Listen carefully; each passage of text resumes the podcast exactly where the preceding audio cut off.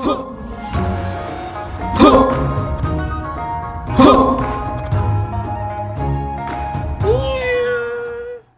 大家好，欢迎回到硬汉小猫咪，我是硬汉老吴，我是硬汉老赖。我们今天要讲的一个话题是解梦。我觉得今天这题很适合在睡前听，今天的内容啦，一整个都很适合在睡前听，因为呢，今天的内容会走一个很舒缓，然后诱发你各种睡前情绪的，说出来就让大家想睡觉吧。对对对，我觉得今天这集蛮适合当白噪音的，我的个人感觉啦。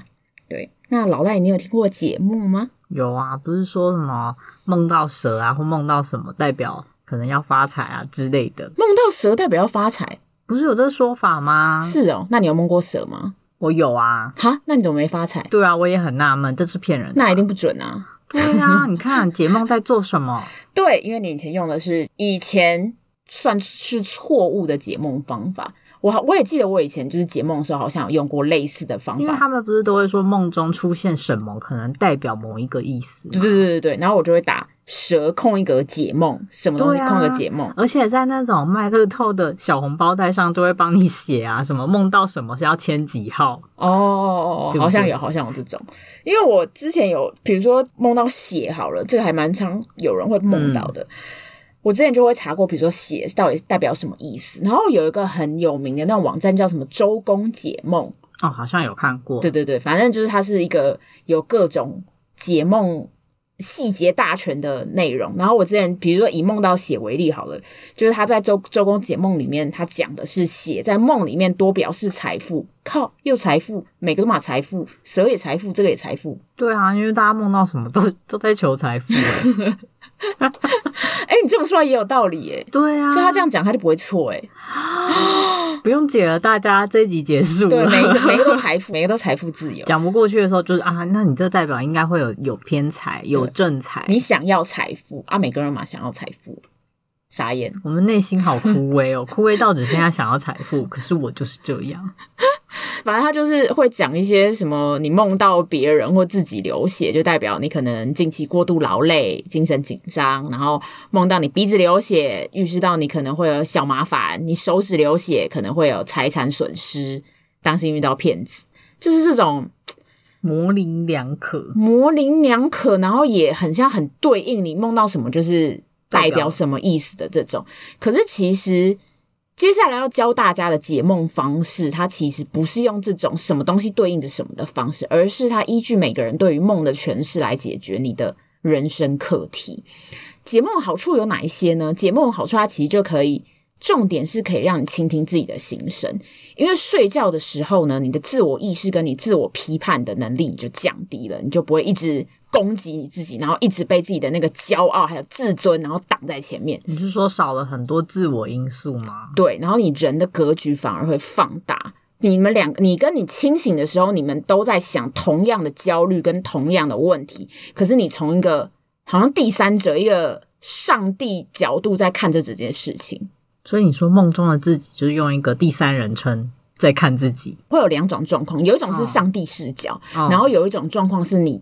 深陷其中，你有梦过上帝视角那种梦吗？有啊，你就会知道自己好像在看一个剧的感觉。对对对对对对，然后你好像可以，我的状况是我有时候好像可以控制那个梦境，我不行，我会看着就是看它发生，对，然后你就用一种啊那样那这种，可是你没办法，你还是只能看。对，然后有的状况是你在那个里面，那反正今天这件这个解梦的方法，它就是要让你。听从你内心的声音，这样子。那讲一下梦境和潜意识的关系好了。其实今天我要推荐大家一本书，是叫做……不要自己忘记书名，忘记书名。今天要讲的这本书籍是《心理医生帮你解梦》。然后，因为我们现在也有一些美国朋友在听，所以我讲一下它的英文的书名。这应该在那个 Amazon 都有卖，叫做。Dream Working: How to Listen to the Inner Guidance of Your Dreams。他是一个超过二十年的解梦的心理学医生，Christopher Sultan，他写的一本书。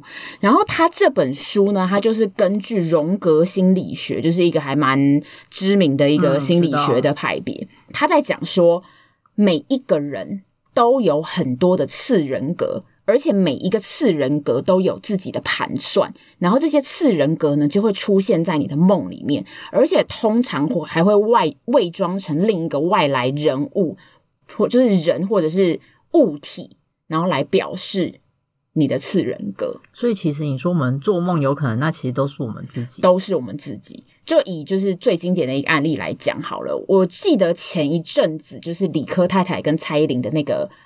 对话的有一个影片很爆红，大概是什么？我没有看诶、欸。好，反正它里面就是李克太太，当然就是不免俗的问了他一些，比如说创红一些的想法啊，就内心世界啊等等。他们那那个里面很大量的在聊就是心理学的内容，在他们两个对谈的那个节目里面。也有谈到说，其实科学家有研究出，人类其实不论在睡觉或者在醒着的时候，都一直在搜寻问题的答案。所以你会发现，有时候做梦的时候，就是梦境会某种程度反映你现实生活的状况。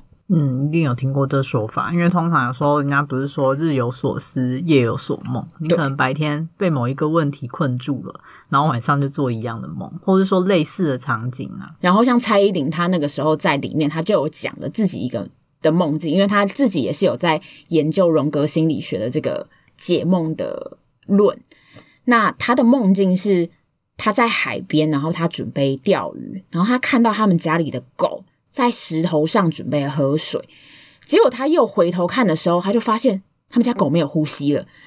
梦的下一幕，他就看到狗死掉，他自己就开始很冷静的在分尸那只狗。这个。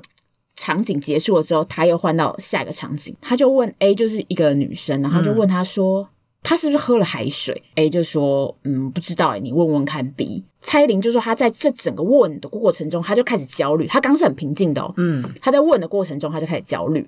然后她就问 B，然后 B 也回答说：‘我不知道。’再下一幕，因为有时候梦境就是会这样子很跳跳来跳去，跳来跳去，大家常做梦就是应该都很知道的状况。”再下一幕，他就到地下室拿了车钥匙，然后他叫旁边的男性友人帮他开车，但他自己其实是会开车的，但他还是叫了旁边的男性友人帮他开车。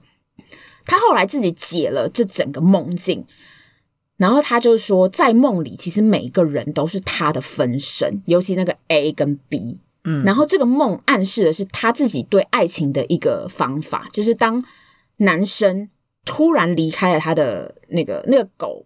所以那个狗是男生，对，就是他会分尸他，不是，就是那个分尸代表他离开了，哦，对，然后他离开了他的生命中，然后他会看起来好像很平静，可是他会借开始追究到底谁的问题，因为他不是在问说他是不是喝了海水，他怎样怎样怎样，嗯，他其实是焦虑的，然后钥匙其实是一个转机哦，其实是他可以走出这个这个循环，可是他却交给了另一个男生，所以代表啊。他的爱情会掌握在别人身上，对，他整个人生就一直把自己的决定权、自己的主动主动权交给男生。他其实自己是可以做自己的生命中的主人的。他最后得知从这个梦里面得知到的回应，梦其实是要告诉你，你可以当你生命中自己的主宰，你不需要靠男生，或者是你不需要靠别人。来带领着你走你的人生啊！那你要不要解我关于爱情的梦啊？要解你关于爱情的梦吗？好，我们等一下最后面的时候就开始来，就是解答就是梦境这件事情。好啊，好，那我们先训练大家记起梦境这件事情，因为很多人都会说我记不起来梦境。对啊，有时候一睡醒想说啊，刚刚好像有一个很重要的故事，然后我就忘记了。可是你通常是。睡醒了之后，你会继续回去睡吗？还是怎么样？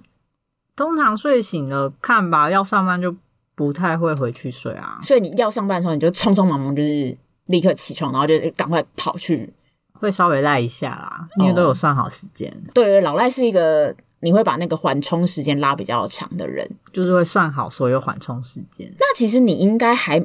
反而比较容易做到记起梦境的这件方法，因为其实你如果要记起梦境，有一个很重要的事情是，你要在一个很舒缓的状况下起床。你不能五点五分要出门，设五点的闹钟，你要瞬间起床，然后你就瞬间啪这样弄很多东西，你就会忘记，因为你没有把它记录下来。你必须要把那个记忆要有 coding 的时间，对，你要有 coding 的时间，因为你梦的时候，它其实存放在的是一个不是你放置记忆的那个记忆体，对，它是暂存档，放在我的 RAM 里面吗？对，然后你如果起床，你没有把它放到那个长久的记忆区，就忘记了，没放到硬碟就忘了。对，所以其实你要一定要把回，你一定要回想梦境，然后把它安置在就是记忆体里面，它才会被记得。嗯，因为每个人他记梦境的方法都有一点点不一样。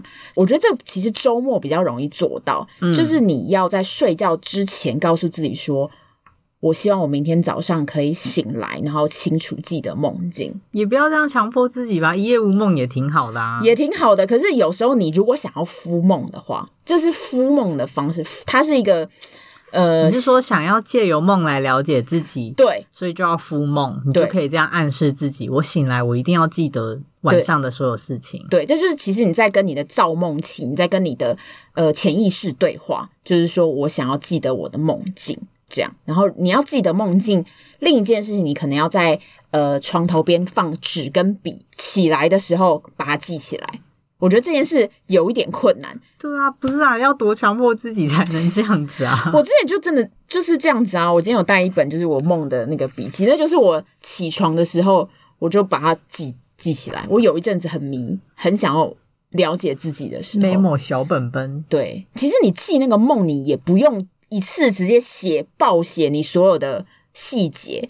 像我表妹。他就是个超爱记梦的人。他之前有给我看过他的那个小 memo，他是记在手机里，他就打关键字，就比如他讲打狗死掉怎样，然后就是什么树林，他这些关键字就有助于你起床之后再回忆，你就不用打那么细节啦。其实就是这样子。如果你还是没有办法做梦，你真的好想做梦，然后你这样讲的都没有办法做梦的话。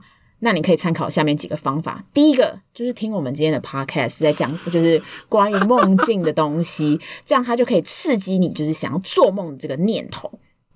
或者是你可以读跟梦有关的书，或者是你可以睡前的时候冥想你最近人生碰到的问题，比如说我股市一直跌，我应该要怎么办？或者那我就睡不着啦，不用做梦了，直接睡不着，失眠到早上。就是你可以回想你的一些人生重要的人生课题啦。如果讲在股市只是跌个没什么啊，听说有人跌一千四也没什么啦，没什么啦，没什么，对，没什么。那再来就是你可以回想你以前记得的梦境。你说从小可能那种比较深刻到你会记一辈子的那种梦吗？对，那么久了还是可以解哦。呃，它其实是一个刺激。哦，对，说搞不好想一想又会做类似的梦了，因为它就是诱发你的那个想做梦的心情，想做梦的心情，没错没错。第四个就是重读自己的旧梦。我最近就是有发生一个这个很著名的案例，就是我男朋友。我们两个睡前的时候，我就跟他讲了，因为我们就很喜欢彼此跟彼此讲起床梦。我们有时候会在半梦半醒的时候，忽然间说：“啊，我刚梦了一个梦。”然后我们就说：“你做了什么梦？”然后他就说：“我做了什么什么什么。”然后我们两个继续睡。我梦到我梦到我在跟你讲话，这样吗？哎、欸，我就很常梦这种梦，就是我刚刚梦到我已经醒了，然后我想说：“你怎么还没醒？”对，好像会对，对，然后就会。我就分不清现实跟那个 没有那个界限，很可怕。这纯粹是病了吧？但反正我就是，我就跟他讲了，就是他之前梦的那个梦，然后他隔天就立刻梦到这个梦的下集，耶，超级神秘的。就是你们的 To Be Continue 还可以由另一个人来写哦。对啊，我就直接跟他讲上集，他就直接帮你做下集，帮我做下集。所以我觉得他真的其实是一个很诱发、开启你梦的通道的一个做法。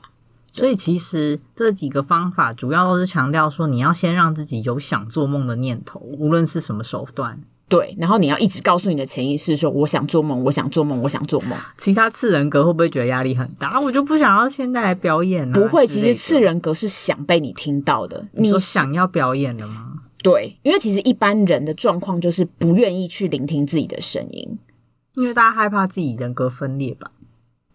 哈，哎，不是吗？是这样吗？次人格很多，然后不就会争夺主人格的那个控制权，然后就可以讲那些了。你是在演比尔的部分？嗯，比是比利，然后、嗯哦、是比利，二四个比利。我觉得人格的部分也蛮有趣的。嗯，就很多，你说很多次人格的部分。对啊，如果梦里面的都是次人格，那就代表你可能自己嗯，有人格分裂的倾向吧？可是每个人都是有 没有啦？每个人都是有一点点，有一定会有不同的。啊、我觉得也不用，嗯，可能有的人会称他为人格，有些人有时候我们就说不同的面相啦。对啊，可能我觉得像健康，你的生理跟你的其实很想赚钱，但是你的身体就扛不住啊。然后你两边人格可能就是在那边，就是我啊，对，就是在说老赖、欸，老赖本人。别再攻击我了，不如说说梦要怎么解，好不好？好，那我们今天就来教教引导大家，就是如何了解自己的梦境。那我们要掌握五个要点。第一个要点我们刚刚就已经讲了，就是抓住自己的梦境，就是你要。梦完了之后，你要记起来。后面的四个步骤就是厘清、定向、连结，还有回应。第一个厘清，你不论是在帮别人解梦，或者是帮自己解梦，你要了解梦境的更多细节。因为很多人在讲梦境的时候，其实都很笼统。笼统，就是说我今天就走到一个地方，然后我就被杀掉了。哦，诶，他没有细节。你必须要理解梦境的四有四大要素要理解，就是场景、事件、感情跟联想。我刚刚说我走到某个地方，然后我就被杀掉了，那我就会继续要问他说：“诶，那你是在什么地方被杀掉的？你走到那个地方的时候，你是怎么到那个地方的？那你到那个地方，你有什么样的感受？就是你要去细问。”你当下的心情之类的，对，但是你这些问题要不具引导性，然后没有预设立场，你只是单纯在了解它，拼凑这整个故事的完整，感觉很像在做笔录诶。对，就其实有点像，有点像，我觉得有点这个感觉。哪里发生？有谁出现？那你当时在干嘛？这种。对对对对对对。然后第二个部分就是定向式问题，你要认清梦的本质，就比如说他想要做梦者做什么事情，可是。定向要定什么向？我怎么知道这个梦会往哪个方面定向？呃，就比如说像以刚刚那个为例，我今天到了一个地方，然后我就被杀死了，你就会问很多很多细节嘛。嗯，对，我问完，可是我不知道要定什么向啊。好，就比如说以书中案例，他就会跟你说，你对这个梦有什么感想？就是比如说你被杀掉了，嗯，你你的感想是什么？莫名其妙。对，有些人是莫名其妙，然后有些人的感想是。我觉得好像解脱了哦。你说由他的回答开始去引导那个题目的方向吗？对，然后或者是你觉得你这个梦对你来说有什么意义？就是会问这种定向定调，你这个梦到底这个梦要叫你做什么？然后或者是断定这个梦里面的一些细节是好是坏。以这个里面的案例为例，梦主就讲说：“我正在走在某个地方，耳边一直有一个虫扇动翅膀在嘶嘶作响的声音。”吵得我心烦意乱，最后我实在受不了，所以就伸出手拍打他，然后一把抓住他，然后摔到地上。想不到他竟然变成一只灰黑色的中型鸟，那只鸟完全无力抵抗，所以我又把它摔到地上。然后我很担心它被我摔死了，我觉得很内疚，心情很糟。当我摔它的时候，感觉很像有一个灵魂逃走了。所以他在问这个案例的定向式问题的时候，他就会问说：“那你认为？”你抓住那只虫，并把它摔出去，是一件好事吗？这问题听起来好像很简单，可他其实是想要聚焦说梦，他想要传达的是哪一种讯息。然后以这个案例为例的话，他是想要帮助这个梦主明白，虽然乍看之下甩开那个虫跟鸟好像是一个好事，但是因为这样好像才可以摆脱那个声音，可是其实好像并不然，因为其实这件事可能也许是。梦主本人是觉得是很暴力的事情，嗯，等等，是要让他去厘清。诶，我好像其实这件事情很，我其实觉得很残忍，但我也不知道自己为什么要这样做。你说借由冲突事件让他更理解自己到底症结点在哪吗？对，然后后面的连结的问题就是第三个部分，连结式问题。就是让做梦者自己提出他的洞见或连连结，就是这个时候就开始要把他跟他生活中做一个连结。就比如说，以刚刚一开始我举的那个案例为例，我走到一个地方，然后我就被杀死了。嗯，然后他可能中间就讲说：“你是走到哪里？”我是走到一个森林，然后那个森林感觉很漆黑，让我就是喘不过气。嗯，然后我被杀死了之后，我就觉得我好像解脱了。哦，这时候可能就会问连结式问题，就会问说：那你最近有没有感觉到什么事情让你觉得喘不过气？然后可能是最近，就是在他的生命经验，最近的生命经验之中，是不是有类似的事情？然后最后一步就是要让，为了要让做梦者做出人生改变，就是刚刚前面不是在讲说连接，就是让他跟那个人人做连接嘛。那最后一个回应就是要让他讲说，就是如果碰到梦那样的状况，你应该要怎么做？他可能就会讲出他自己的做法。然后我们接下来就要从实际这个解梦者跟做梦主实际会有的状况，就是这也写在说演练一次给大家看啊。对。这个梦主呢，他是呃三十三岁，诊断出脑部有肿瘤，然后他在做完放射线治疗之后，又做了 MRI 的追踪检查，确认肿瘤是不是有继续长大。那他在做完 MRI 的当天晚上，就做了这个名为“漂流的死因”的梦。他说：“我在梦中像是一个男人，但其实我还是原来的我。在梦里，我很喜欢一个女孩，很想接近她，但我认不出她是谁。”他在自家开设的公司上班，为了要接近她，我到那间公司应征，并成为一名小主管。有一天晚上，公司的后门忘了关，虽然没有发生什么意外，但那是我的职责，所以那个女生对我说：“你忘了锁门。”之后，她发现我在暗恋她，就要求我辞职离开公司。我只记得当时下起大雨，造成道路淹水。我老公跟朋友开车来接我的时候，看到有一个婴儿在水中载浮载沉。那是一个死婴，那就在我准备要捡起婴儿的时候，然后我就醒来了。那当你在梦的最后打算要捡起那个婴儿的时候，你有什么感觉吗？就觉得好像怪怪的，因为我我并我其实并不想要捡起那个婴儿。为什么？因为我知道他已经死掉了。那你感觉如何？就有点难过。就虽然我不知道那个婴儿为什么会死，但他就出现在路边，看起来。好像是在水中漂流，然后他的脸是朝下的，所以我知道他已经死了，所以我就觉得很担心、害怕、难过，然后不知道如何是好的感觉。好，你刚刚说你不想要把那个婴儿捡上车，不过后来你还是要去捡，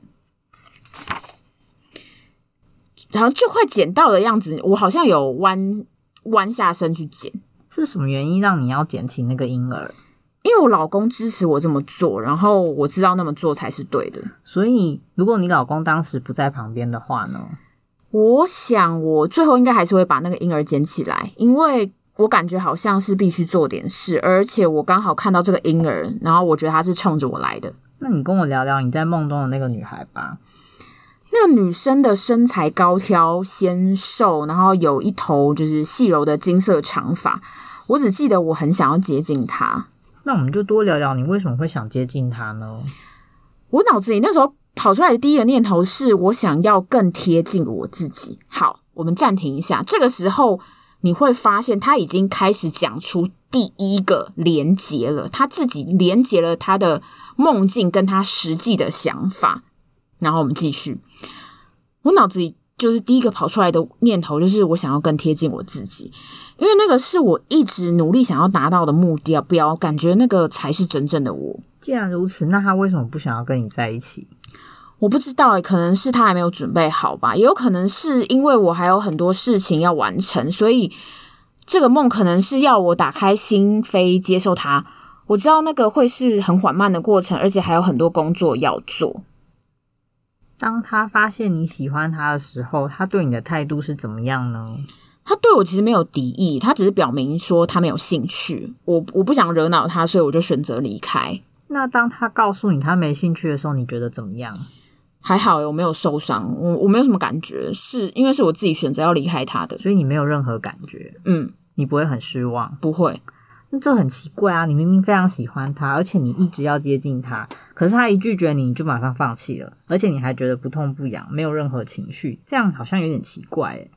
好，这边也暂停一下，因为在这个之前呢，他其实都已经厘清梦境的相关细节了，但是从现在的开始，他其实要强调梦里面某个面向，就是然后询问做梦者有没有看出这其中。有没有关联？然后这重点其实就是要让做梦者就是厘清他现实生活中跟他这个梦的连结。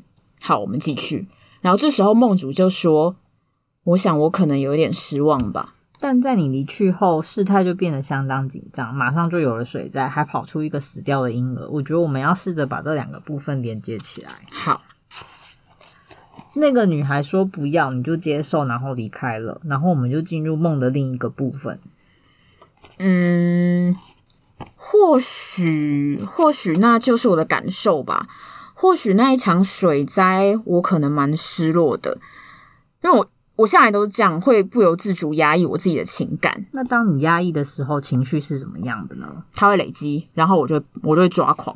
所以这个梦似乎是在指出你从不让自己体会真正的感受？在梦中，你的心情明明就大受打击，可你还是装作没事，不让自己接受那份伤痛。然后你放弃之后，却导致另外一个非常危险的情况。所以你认为这个梦到底想要你做什么事情呢？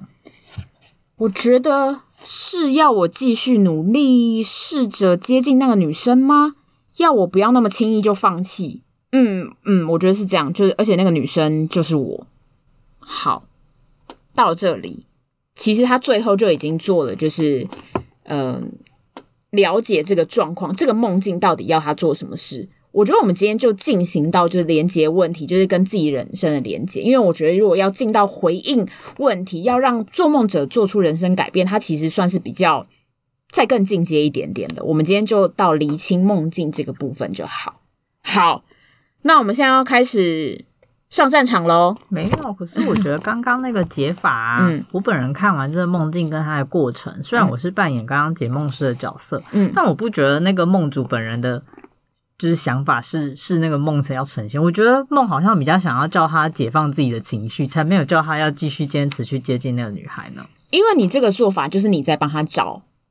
原因，原因，你不能预设立场，你也不能让他找找原因。梦主自己的想法才是最真真切的，你不能去。哦，所以最后结局是怎样，其实跟我无关。跟他自己想怎么样，他就是才是最重要的。对，他自己的感受是什么？他自己最有连结的那个感觉是什么？因为有时候你讲说，哎，那是你觉得这个东西想要跟你讲什么什么吗？可是可能梦主本身其实并不这样觉得。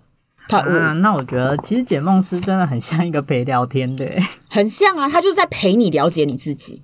So this guy，嗨，那你要解谁的梦？解我的吗？哈，还是你要先解我的？我不要吧，我哪有经验？我不就是个来听讲的吗？可是因为我们今天这个是我已经解出来的了，所以我知道这个梦境的答案，答案，所以我觉得会比较好啦，好啦，好，那我要讲喽。嗯，这个是我两个礼拜前非常新鲜。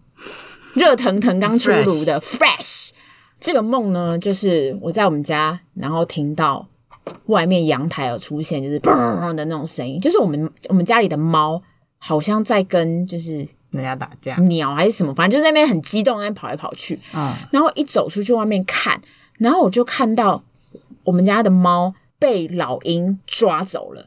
然后那个老鹰的爪子是抓着我们家的猫的两只的手，然后往我们家对面就是飞起来。嗯，然后我们家的猫就好像很不愿意松手。其实它看得出来是老鹰虽然抓着猫，可是猫也抓着老鹰。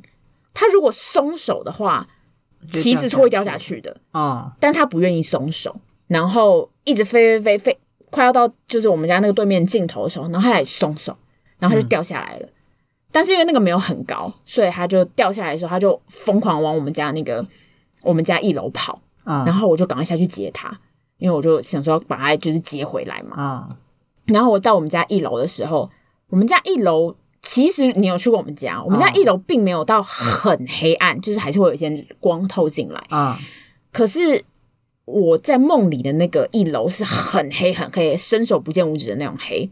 但是我就看到我们家猫跑进来了，嗯，然后我就在那个黑暗中，然后我就看到有点像老鼠形体的东西，就是那个猫就可能碰到那个老鼠，然后那老鼠就往我这边冲过来，然后跳到我身上，嗯、然后我就很激动，我就干嘛就抓起来，然后就觉得很可怕，可是我又觉得它很恶心，我又不想看到它，所以我就把眼睛闭起来，然后这样抓它。可是我就抓的过程中，我就有点想要换它的位置。原本是我是用双手紧抱它整个身躯，嗯，然后我就觉得很恶心。我本来想要变成只要抓它的尾巴之类就好，可是我抓了它的尾巴的时候，它就一直扭凹扭过来要反咬我的手，就又咬到我的手。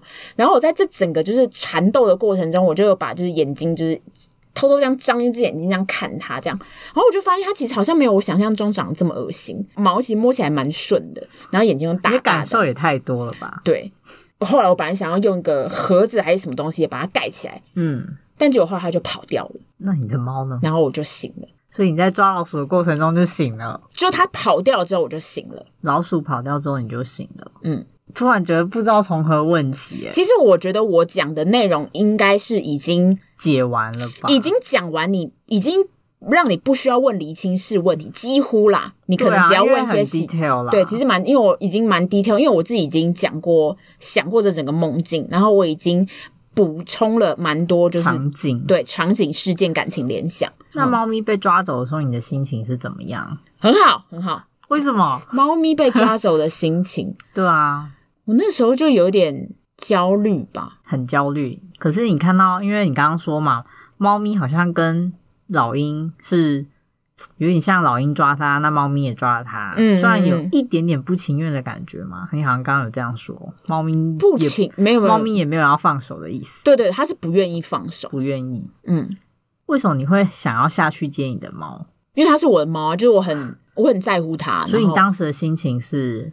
我当时的你说我下去想要下楼的时候那个心情，我就是想要赶快把它接回来啊。那你到了一楼，你发现它有点黑暗，那你那当时有什么想法吗？就觉得这里怎么那么黑，然后我我有点看不太到你的猫在哪。我我有看到那个形体啦，嗯，但我觉得最恐怖的可能就是老鼠冲过来的那个。所以你到一楼的时候，不因为场景觉得害怕，是看到老鼠的形体。对对对对对对对，你突然害怕起来。对，那你有想过你为什么会害怕那个老鼠吗？因为我就觉得老鼠这个东西。很恶心吧？你是纯粹讨厌这个物种，就是觉得就跟蟑螂那种什么，好像 对对对，有点像的感觉。就对我来说是个不干净的东西，有点害怕，就是发现很害怕不喜欢的的东西的感觉，就害怕又恶心。是什么让你决定要去抓它？因为它就冲过来了，它就跳到我身上，我就只能抓住它。所以你是不得已，对，我不得已，对。可是我眼睛要闭起来，我就真的。然后你抓住它之后。你突然，你不是说你有偷偷的睁开眼睛看他？嗯，对。后来就觉得他好像没那么讨厌了。哦哦哦，对，就看起来好像其实，所以那时候的心情还是很害怕跟紧张嘛。就还是觉得有点恶心，可是没有那么反感，没有那么重了。嗯，嗯，那你有没有觉得最近生活中有什么碰到类似的事情吗？你可以再更详细，就是说有可能是什么对某些人。翻转的概念之类的这种事件，翻转概念，或是说本来很讨厌某一样东西，那最近突然发现好像也没那么讨厌了，好像没有。那你觉得做完这个梦，你醒来的时候是什么感觉？老鼠跑掉的时候，好像理解了一个。一点什么，可是有一点点嘛，怅然若失的感觉。可是好像有理解一点什么东西，然后老赖的程度就到这了。好，这个地方就是老赖大概卡在定向式问题这边，然后呃，主要是定向跟连接问题这两个部分，他厘清，他其实厘清蛮多东西了，但他没有办法往后推演，因为老赖没有很想要理解。哎，老赖不想理解我，哎，直接结束，直接结束，不不录了，不录了，不录了，不录了。我觉得你听我说，嗯、为什么我刚刚在你讲定向的时候，我不是就有问了你几个问题？因为我觉得其实定向很容易会跟解梦者主观意识做连接，所以我们又在一个要很客观的情况下，然后你又说我们要想办法帮你定向，对，其实我觉得很困难啊，很困难啊。因为其实到最后面，我觉得那个老鼠其实好像没有那么恶心，嗯。我也觉得这是重点，只是我不知道中间该如何去让你觉得你他跟你的生活有什么连接。嗯，你是想要尝试新的东西，还是说你其实就像我刚刚说，你对某个人、某件事情原本有一个定论，但后来可能因为最近的生活去接触或什么有改观。可是你看，如果是我这样问的话，嗯、你可能刚刚就会觉得太呃，解梦者已经太主观了，没有办法让你产生一些共鸣，嗯、或是觉得是被定向。往哪个方向去思考？因为其实你刚刚只针对于后面在厘清，因为你也觉得那个是关键点，对，对啊、那里的确是关键点。可是前面还有很多东西哦，前面还有老鹰跟猫猫咪跟老鹰，猫咪不愿意放手。嗯，其实应该是所有人都会在，一定会在定向跟连接这边绝对会卡住。就是你刚开始自己解自己的梦的时候，一定也会卡住，或者是在帮别人解梦的时候，一定也会卡住。那如果是在问像刚刚这个梦境的话，可能会基针对前中后都去做定向。其实中后段他刚刚有问到那个老鼠什么跳过来的那边，嗯，对对，你有问到。然后前面的话就是猫咪，你为什么想要下去救猫咪？然后猫咪被抓走的时候，你的心情。对对对对对对对。然后我比较没有问老鹰的部分，但我觉得老鹰就是变成这个梦有三个事件点啊，嗯嗯，然后可能有三个问题跟三个角色，对，然后你是其中一个，没错。我也是二十年经验啦，那十年哈，十年你就截到一半。我觉得我就是懒，因为我觉得故事很长，我就是个没耐心的解。好，那我跟直接跟大家讲这个的答案。对啊，我觉得你可以稍微顺一下说，嗯，你自己解的这个。好，我自己当初在解这个梦的时候，我就在想说，我最近有对什么事情，我就是很不愿意放手，就是是有什么事情。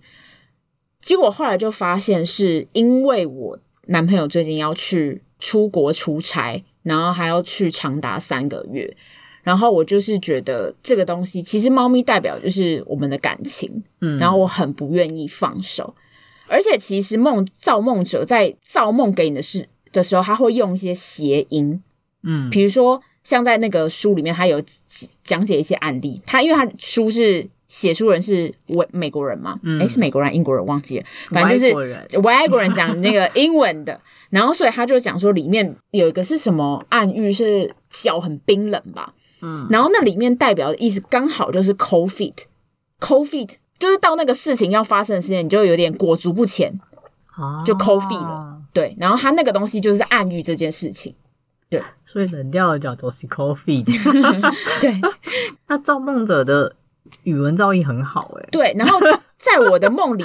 老鹰跟 Mexico 也，你听起来是会有一点点牵强。帮大家补充一下，老吴是美式作风，所以他比较会跟英文连接。这样。对，因为我有时候想事情是用英文思考，所以在我的身上感觉好像可以理解。你看，像 Mexico 的跟 Eagle 的后面，它都是它的那个字尾是一样的。我跟猫又就很宅啊，全部都是日文。对啊，你们可能就会是日文，你们就会用日文去思考，然后造梦者的给你们那个 idea 就是这样子。那。Eagle 就是抓住我们，就是把我们的感情要抓走的那个代表嘛。嗯、然后我刚开始就一直不愿意放手，因为我不想让他去，就是墨西哥。哦，他要出差的地点是墨西哥，但是我最后还是选择放手了。我的猫不是跑回来吗？对啊，跑回到我们家。可是我们家，我刚刚也有提到，我们家其实原本是一个很明亮的地方。嗯，可是跑回来的时候，却是一个很黑暗的地方。可是因为家通常家跟车子。通常在你的梦境里都会是代表着你自己的个体，嗯，所以他那只猫跑回来了，就是那个感情跑回来了。可是他跑回来到我，就是我自己觉得是很黑暗的地方，就在我内心很底层的地方，嗯。所以那个老鼠所代表的是，我觉得我不想让它离开这个念头是很丑陋的，我觉得很恶心。我怎么会不想要那么离你离开？我怎么会？不愿意支持你去做你想做的事情，我觉得这个念头很丑陋。但是我后来不是有偷偷张开眼睛，嗯，我看着他，我觉得他没有那么丑陋。原因就是因为我有一点理解到了，我就是因为在乎这个人，所以我才不愿意、不想、不愿意放手，我才会有这样的想法。但是到最后一刻，我还是觉得他有点恶心，我有点怅然若失。但是心里的坎，我还是觉得这个想念头是丑陋的。可是好像有一点点释怀，有一点像一点点，就是大概十趴那样子啊。对，就一点点释怀。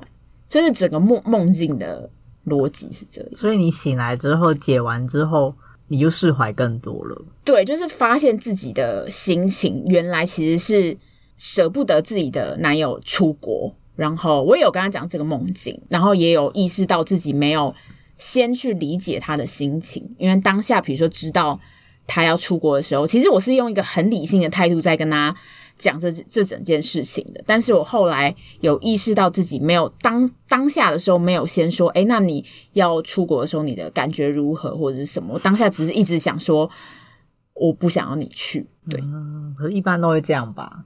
好像老赖会吗？你说三个月也还好，我又不是不回来了。那你有种就好啊。